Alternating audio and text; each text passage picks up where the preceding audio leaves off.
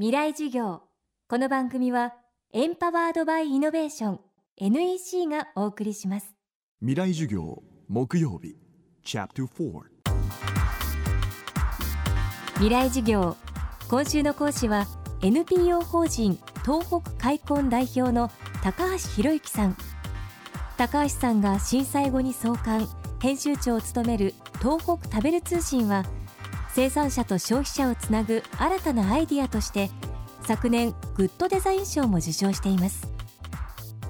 震災以降注目を集める生産者と消費者をつなぐ動き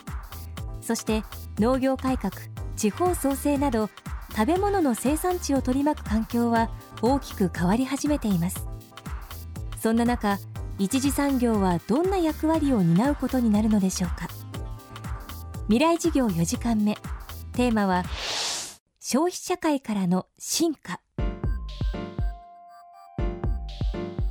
やっぱ日本は豊かな国作ったのであの物質的に。あのみんなお腹いっぱいなんですよね。それにおかわりしろって言ってるのが今の僕は社会だと思っててこうやっぱ命を持て余してる人っていうのはすごく多い中でやっぱもう一回命むさぼるように生きる。つまりこう生きるスイッチオンにする。こうスイッチが僕は生産現場にあると思ってるんですね。であの最近やっぱり東京の大企業もこう社員研修とかで田舎の工作放棄地に行って開墾させてるんですよ。でこれ面白いのがね CSR とか社会貢献の文脈じゃなくて企業防衛としてやってるんですよね。それっていうのは、まあ、特にも、まあ、金融 IT なんかがその精神疾患で休職される方多いらしいですけどもやっぱねその頭と体のバランス崩してこうやっぱ都市のこう都市化っていうのは自然徹底的に排除してでもみんなこうスマホ1台でマンションこもって何でもできる快適な暮らしなんですけどもうあのあれですマトリックスの映画みたいな感じでこうやっぱあのもうバーチャルなこう世界になってきてるんですよね。それで実体がないのでやっぱ頭と体のバランス崩して心病むみたいな人がやっぱすごく増加してて企業にとってもそれで10年選手が突然辞められるとやっぱりすごく損失なので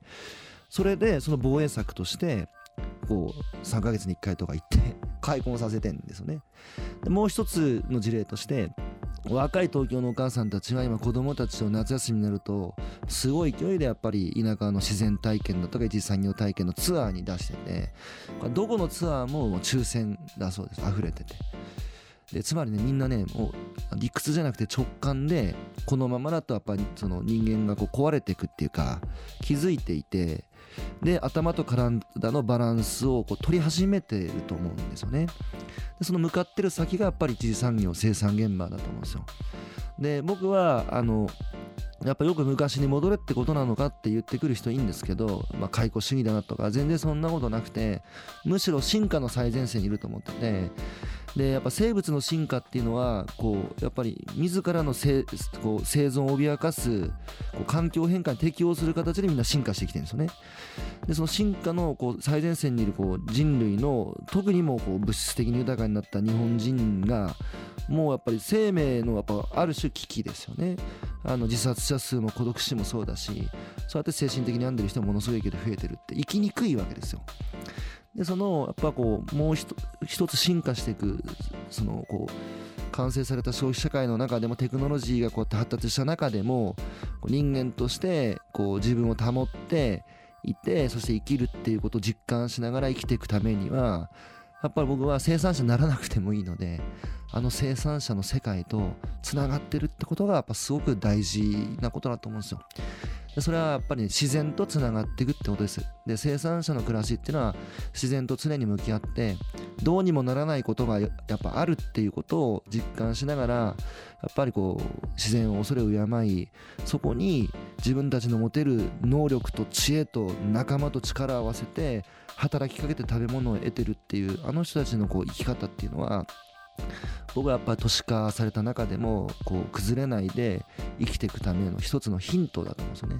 都市っていうのはそういうのを全部こう自然も排除しちゃって全て予定調和で波乱も困難もないので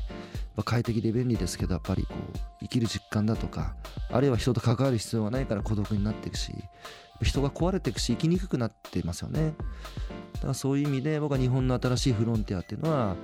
都市と地方あるいはその生産者と消費者がつながっていく頭と体のバランスが取れていく先具体的なこう地域とか場所とかそういうのじゃなくて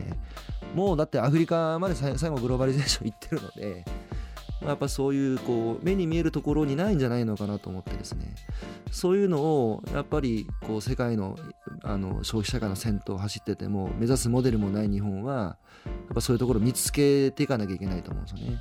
そのヒントが必ず僕はやっぱ一次産業の現場にあるしそこにみんな関わっていくっていうことをまあ、したいなそしたら日本ももう一回こう再起動して元気になるっていうのはあの確信に近いものがありますね。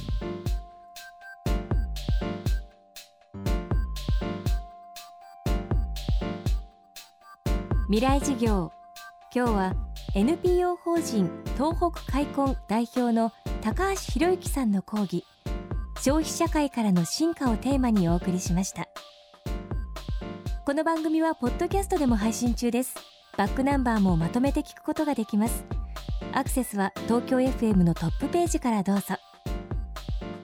未来事業来週は東北復興新聞の本間裕樹さんの講義をお送りします。